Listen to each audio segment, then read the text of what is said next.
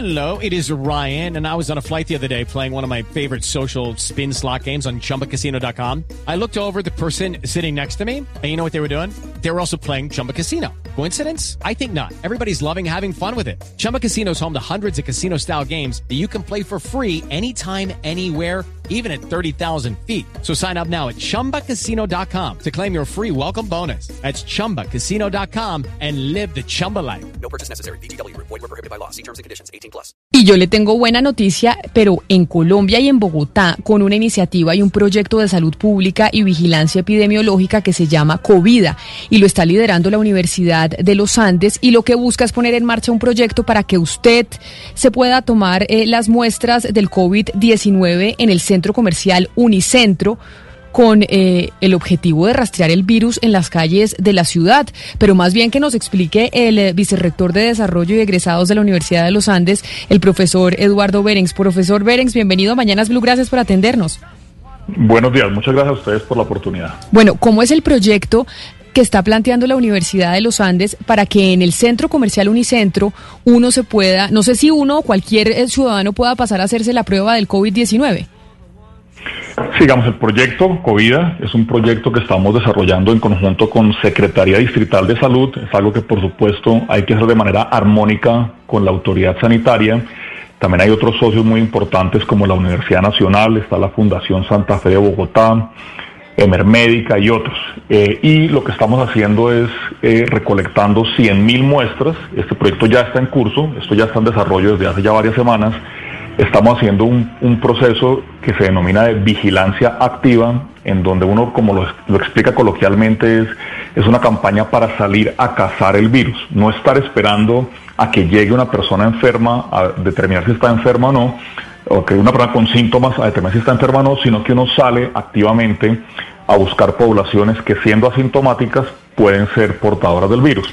Y uno de los mecanismos para, para hacer estas 100.000 pruebas es este, esta cosa que se llama tamizaje por concentración, que es establecer puntos donde los, los ciudadanos pueden llegar en sus vehículos y sin descender de sus vehículos se puede tomar la muestra. Esto lo hace más rápido y más seguro. Esto es más seguro tanto para la persona que está siendo objeto, objeto de la toma de muestra como para el funcionario que está tomando la muestra. Si Una usted dice, muy profesor Berenx, discúlpeme, lo interrumpo antes de su aclaración. Y es si usted dice que se está haciendo el trabajo de recolectar 100 mil muestras, ¿cómo van a definir y cuál va a ser el parámetro para decir quién que pueda ir en su carro se puede hacer la prueba y quién no? Porque obviamente apenas le digan a uno que se puede ir a hacer Claro. la prueba a Unicentro, yo salgo corriendo a hacérmela.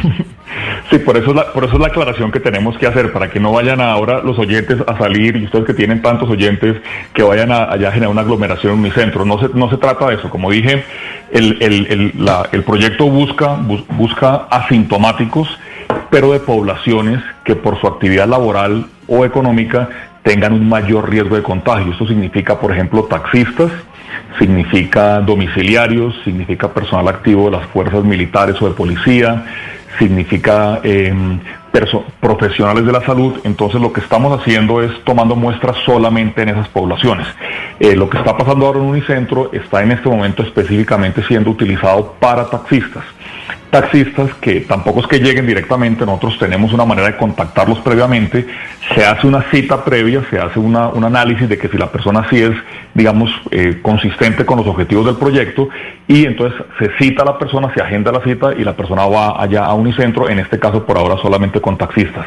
Esto porque, repito, porque el proyecto es un proyecto que pretende complementar lo que ya hace el Estado.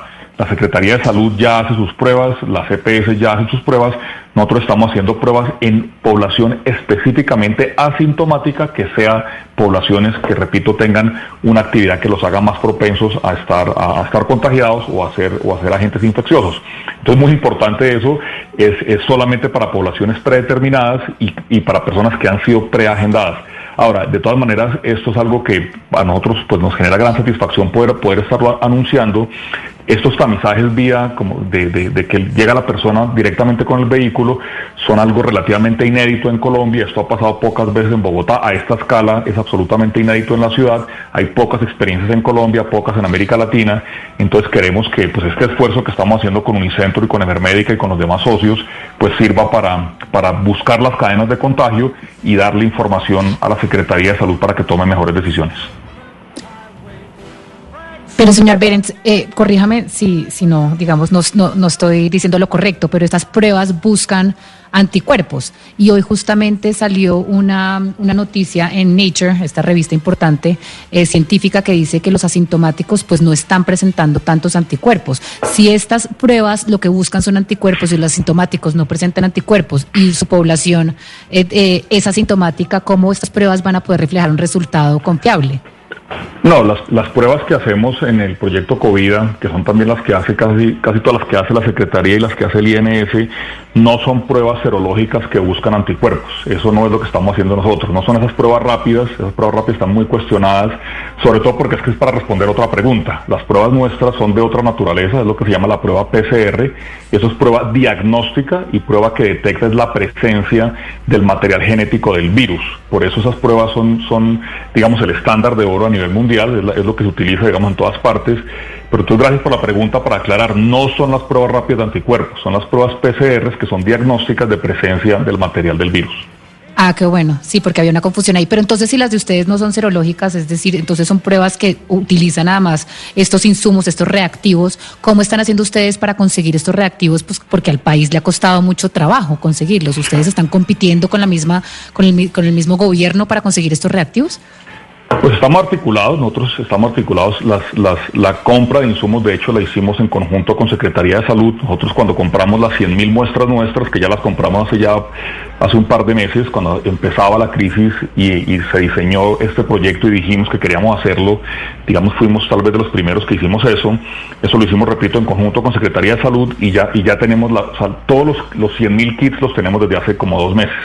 Entonces esto se, y se hizo en conjunto con Secretaría de Salud, digamos que claramente enfrentamos el problema de desabastecimiento mundial, pero eso hoy en día ya está, ya está, cada vez está más resuelto, digamos, y el, la, la gerencia general, por ejemplo, de la pandemia, la presidencia también ya tiene todos sus proveedores eso es una cosa que hemos hecho articuladamente, pero para responderte lo importante, nosotros ya tenemos resuelto toda la cadena de abastecimiento, ya tenemos la capacidad de hacer las pruebas, tenemos el laboratorio, el laboratorio nuestro está acreditado por el INS para estas pruebas PCR también desde hace más de dos meses.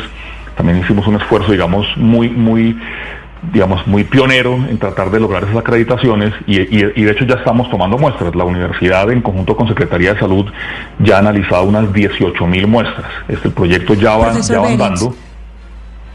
Sí, pero entonces hay, hay, dentro de lo que se ha reportado hay también un problema, se están tomando muchas muestras, pero dicen después los resultados de las muestras, porque hemos sabido que personas se los toman y se demoran mucho en recoger el resultado. Mi pregunta es por ese seguimiento al resultado de la, de la muestra, ¿sabemos más o menos cuánto se va a eh, demorar en, tener ese resultado? Y estas personas, en caso de encontrar positivos, ¿cómo se les avisa a los otros que estuvieron cerca? Eh, pilas, aquí usted vino a hacerse la muestra y alguien salió positivo o sea, ¿cómo se armaría el cerco? Sí, muy importante. Nosotros, lo primero es, como en lo que tenemos nosotros ya montado con Emermédica, que es el socio que toma las muestras, y el laboratorio nuestro, que es el que hace los análisis, entre el momento en que se toma la muestra y se genera el resultado del laboratorio pasan, pasan menos de 24 horas. O sea, nosotros de un día para otro eh, si, dependiendo de la hora en la que se tome puede ser eventualmente dos días, pero máximo 48 horas y en la mayoría de los casos, como te digo, son 24 horas lo que nos tardamos en tener el reporte final. Y ese reporte se, se sube al sistema nacional una cosa que se llama el CIVIGILA, es el Sistema Nacional de Vigilancia Epidemiológica, que es el que utilizan todos los, todas las secretarias de todos los departamentos de Colombia. Nosotros tenemos eh, acceso para hacer ese reporte así vigila. Entonces el resultado se está, se está montando, como te digo, en 24 o 48 horas y al ciudadano también se le contacta. Y si es positivo, y eso es un, un, protocolo que también ya está definido con Secretaría de Salud, cuando hay positivos, que nos han salido algunos positivos por supuesto en lo que hemos hecho, se, hace el contacto a la, a la persona y se establece lo que se llama la cadena de contagio, es empezar a buscar los contactos cercanos, aquellos contactos que la persona haya tenido por más de 15 minutos a una distancia de menos de 2 metros y se empieza a hacer y se empiezan a llamar a esas personas y se empiezan a contactar para hacerles más pruebas. Entonces el proyecto efectivamente considera no solamente la detección de los positivos, sino el seguimiento de la cadena de contagio, que es lo realmente importante. Porque nosotros lo que necesitamos es eso, es, es, es hacer la trazabilidad del virus, seguir la pista del virus eh, repito, para que de esa manera se aíslen las personas que tienen que estar aisladas y se le dé tratamiento a quienes requieran tratamiento. Y esa estrategia, de hecho, pues si uno la hace masivamente y la hace efectivamente, es mucho más costo eficiente que las, que las cuarentenas. Por eso es que muchos de los países que han sido exitosos en este tema se han concentrado en eso, un monitoreo masivo, en particular en población asintomática, eh, que eso, repito, termina siendo mucho más eficiente que hacer que, que, todos estemos encerrados todo el tiempo. Profesor Berenx, me pregunta un domiciliario que se llama Oscar y me pide que le haga la consulta. ¿Esto ya se puede hacer? ¿Él ya se puede acercar? ¿O en qué momento esto va a empezar a funcionar para que le hagan esa prueba? Sí, las, las, pruebas nosotros ya las, ya las estamos haciendo eh, a, las, a, los, a los domiciliarios y a los taxistas. Pero ¿cómo llegan a ellos? ¿Cómo, ¿O ellos tienen que llegar al punto para que, para que le seamos claros con la información y un domiciliario, un taxista que nos está escuchando diga, oiga, tal vez yo me puedo acercar a este punto para que me hagan la prueba? Sí, nosotros, nosotros eh, en este momento lo que hemos hecho ha sido todo a través de convenios con, con plataformas y con empresas directamente.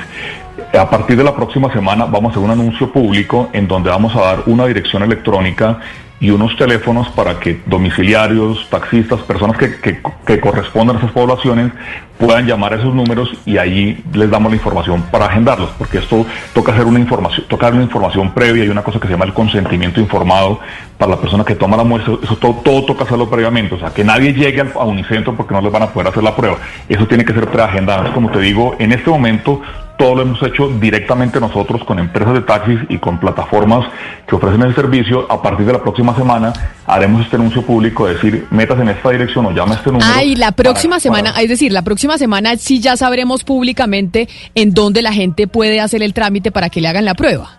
Exactamente. ¿Y por qué hasta la próxima semana, doctor Berens? En este momento el trabajo lo, hemos hecho, como te dije, con, contactos directos que trabajamos. Ahora queremos expandir, digamos, estamos, la logística de esto tiene cierta complejidad, entonces el proyecto ha ido avanzando semana tras semana en el número de pruebas diarias que podemos hacer. Ya estamos en capacidad de aumentar nuevamente ese número, entonces por eso la, la próxima semana haremos ese anuncio público. David Méndez le hace una pregunta, profesor Berens, y no sé si usted se la pueda responder, porque él dice que ayer le hicieron la prueba sanguínea y que le dieron el resultado a los 15 minutos y salió positivo en coronavirus, pero asintomático. Eh, ¿Son confiables esos resultados de las pruebas sanguíneas que le entregan a usted a los 15 minutos o no? Es la, es la duda que él tiene. Sí, no, digamos, yo no, no me atrevería, yo no soy médico, tampoco soy experto en esto, digamos, mi, rol en este proyecto es más de una coordinación general, de una gerencia de, operaciones del proyecto. Eh, eso, pues, sí es mejor que se lo pregunte un profesional de la salud. Digamos que claramente las pruebas rápidas pues son más rápidas, la prueba serológica da el resultado en, el tiempo que acaba de decir el, oyente. Nosotros, la prueba nuestra se demora más, por eso decimos que demora más hasta, hasta 24 horas o incluso un poco más el resultado final, pero sí, prefiero, prefiero ser cauto, si me lo permiten, y, y que esa consulta la haga la profesional de la salud. Sí, claro que sí, doctor Berens. Eh, la pregunta es, usted al principio de esta, al principio de esta entrevista nos dijo que ustedes lo que buscaban era cazar, cazar el, el coronavirus, eh, digamos, en, distintas, eh, pues en la ciudad. ¿No sería mejor puntos móviles? ¿Por qué decidieron que sea un punto fijo y no, digamos, tener puntos en distintas partes de la ciudad en vez de tener este, este sistema de un solo lugar y que sea preagendado? Sí, son varios. Digamos que lo que estamos haciendo en, Unicentro, de hecho también vamos a montar un punto de estos en el, en el centro comercial Centro Mayor, que es pues, en, el, sur de Bogotá, para tener dos, al menos dos puntos de estos, pero el proyecto es mucho más que eso. El proyecto tiene tres tipos de, metodología de toma de muestra. Una es esta que estamos explicando, que estamos anunciando ahora, esa digamos es la última que montamos, pero ya tenemos otros otras dos metodologías. Una es, nosotros estamos trabajando con hospitales, tenemos una red de unas, de unas 10 IPS en Bogotá, en donde en esos hospitales los profesionales de la salud de esos hospitales son objeto de toma de muestra que luego nosotros analizamos.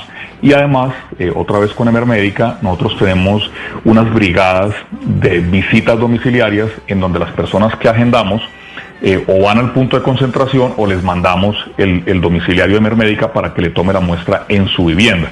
Empezando pues porque mucha gente en Bogotá pues no tiene, no, tiene vehículo, la, población objeto no es el dueño del vehículo ni el taxista solamente, como dije hay otras poblaciones. Entonces si la persona clasifica entre las poblaciones, se agenda la cita, eh, uno de los mecanismos, de hecho el que más masivo está haciendo, es que mandamos el domiciliario a que le tome la muestra en su casa. Pues muy bueno esta iniciativa de COVID, el proyecto eh, entre la Universidad de los Andes, que están trabajando con la Secretaría de Salud. Profesor Eduardo Berens, vicerrector de Desarrollo de Egresados de la Universidad de los Andes, mil gracias por haber estado con nosotros. ¿Tú me permites decir una última cosa, Camila? Claro que sí, profesor, adelante.